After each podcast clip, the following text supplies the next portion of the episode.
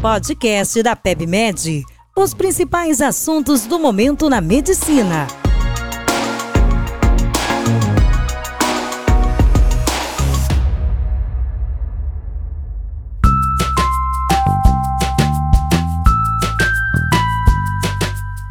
Olá, Pebers, sejam todos bem-vindos a mais um podcast do Portal da Peb. Eu sou Marcelo Gobo, editor do portal, médico de família e comunidade, e hoje vou te ajudar a entender o que é a síndrome da abstinência do álcool e como manejar. A síndrome da abstinência do álcool é um conjunto de sintomas que vai surgir quando há uma diminuição ou abstenção do consumo do álcool. É uma entidade clínica que tem duração média de 7 a 10 dias.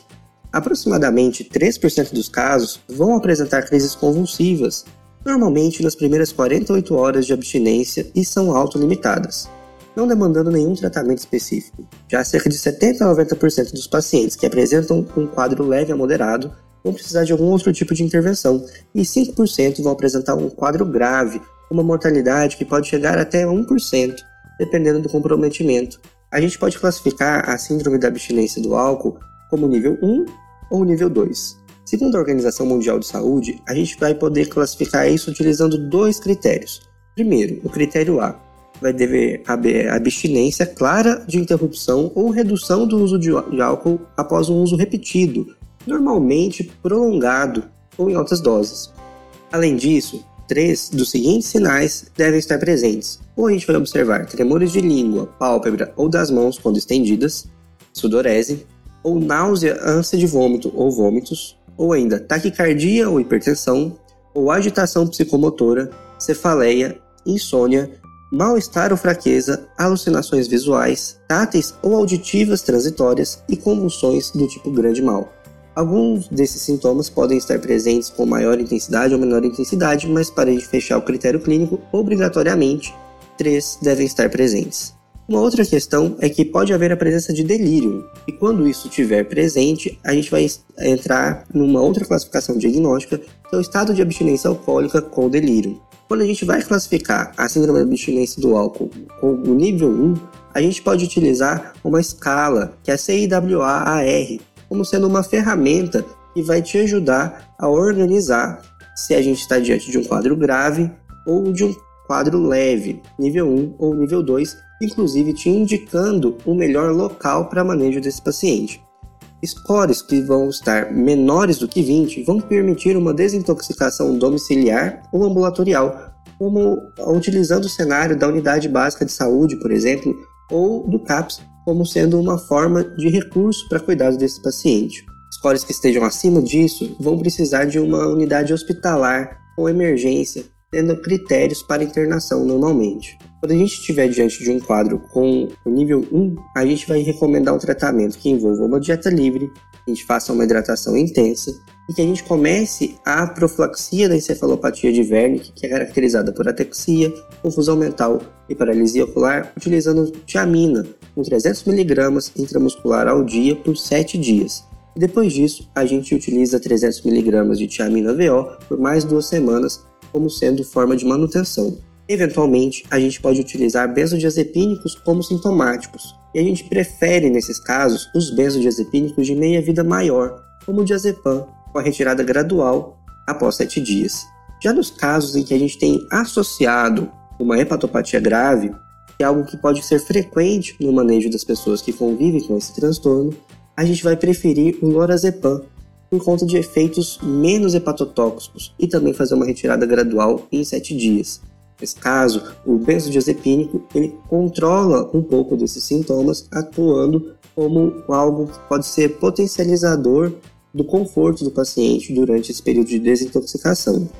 Após esse manejo, a gente vai encaminhar esses pacientes para um segmento mais intensivo, preferencialmente com auxílio do especialista focal no longo prazo e que tenha um, uma vigilância ou um cuidado mais intensivo na unidade básica de saúde, diminuindo retornos, propiciando visita domiciliar quando for oportuno e trazendo o paciente para mais próximo da equipe. É importante que, se você estiver atuando uh, em unidade de urgência e emergência ou de pronto atendimento, talvez você se depare com um paciente que esteja com esses quadros e, com isso, você precise aplicar o mesmo protocolo. Isso também pode te ajudar a determinar se esse paciente vai ter condições de seguir o tratamento em casa, após alta, após as intervenções que você for realizar naquele plantão, ou se você vai precisar gerar uma internação. Quando a gente tem uma síndrome de abstinência do álcool nível 2, a gente vai encontrar em torno de 5% dos pacientes evoluindo para esse estágio. E ele vai acontecer por volta de 48 horas após a última dose. Então, durante a sua anamnese, é importante fazer o recordatório de quando foi o último momento de consumo de álcool desse paciente. Muitas complicações relacionadas a essa síndrome vão ser decorrentes de uma avaliação inadequada ou por passar batido a, a rede de suporte que a gente precisa ter para poder gerar um, um cuidado mais adequado para esse paciente. É importante que a gente precisa é, observar se vai haver agitação psicomotora intensa, tremores generalizados, prejuízo do contato com o profissional de saúde, desorientação temporal e espacial, alucinações auditivas, táteis e visuais. Nos casos em que a síndrome da abstinência do álcool evolui com maior ou menor gravidade, a gente pode encontrar o delírio tremens como sendo um fator de complicação. E isso vai acontecer por volta de 3% dos pacientes, por volta também de 72 horas após a última dose, ou com convulsões. Isso pode acontecer também entre 10 a 15% dos casos. O delírio tremens é um evento que é marcador de prognóstico, aumentando o risco de mortalidade, e quando a gente não dá um, um manejo adequado, a gente pode ter uma, uma ampliação desse, de, desse momento de mortalidade ou dessa previsão de, de mortalidade. Quando a gente está diante de um paciente que tem essa síndrome da abstinência do álcool. No nível 2, a gente vai precisar de um tratamento hospitalar, por se tratar de um ambiente mais seguro e que a gente vai ter mais opções de intervenções e redução do dano causado por possíveis complicações em outros sistemas e aparelhos. É, a gente também vai ter um estado confusional muito grave nesse quadro, ou muito intenso, e pode ser que a gente precise também de alguns exames laboratoriais para poder fazer o controle.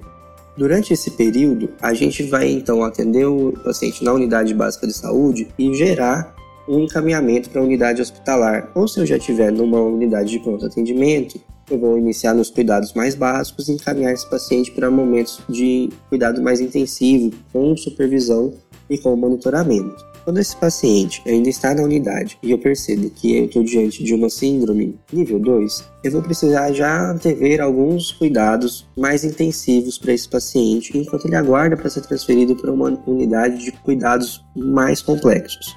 Então, para isso, eu preciso me atentar a observar a dieta desse paciente e se ele tiver uma confusão mental importante, eu devo prosseguir recomendando o jejum por conta do risco de aspiração.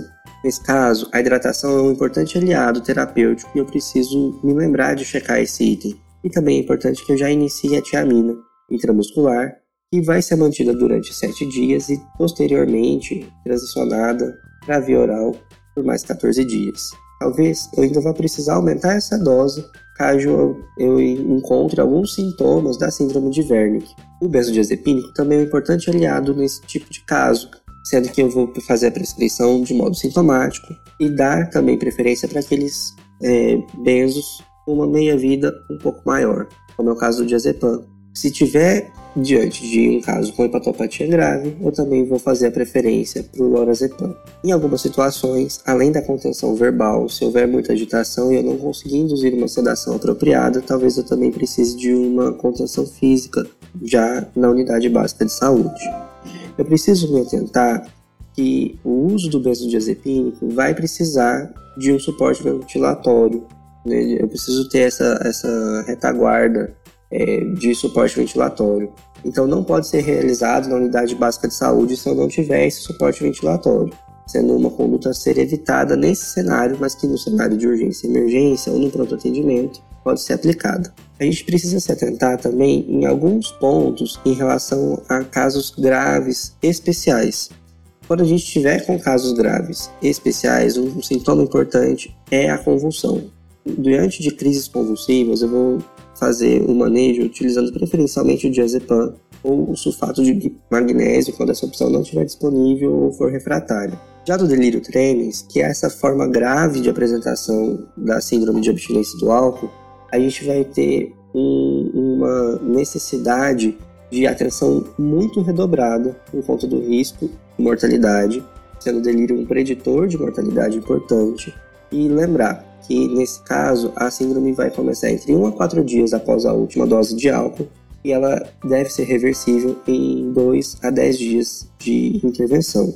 O manejo farmacológico vai ser importante, especialmente após esse período de estabilização do paciente das intervenções agudas, em que eu vou precisar verificar se não há nenhuma outra comorbidade psiquiátrica além do transtorno do uso nocivo de substâncias.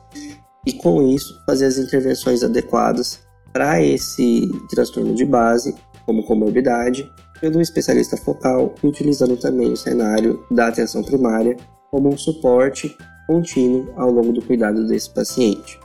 Esse foi o nosso conteúdo de hoje. Deixe aqui seus comentários e compartilhe com a gente se você já precisou manejar uma síndrome de abstinência ou se você tem dúvida em relação ao manejo de pacientes que estejam com essa condição. Até a próxima!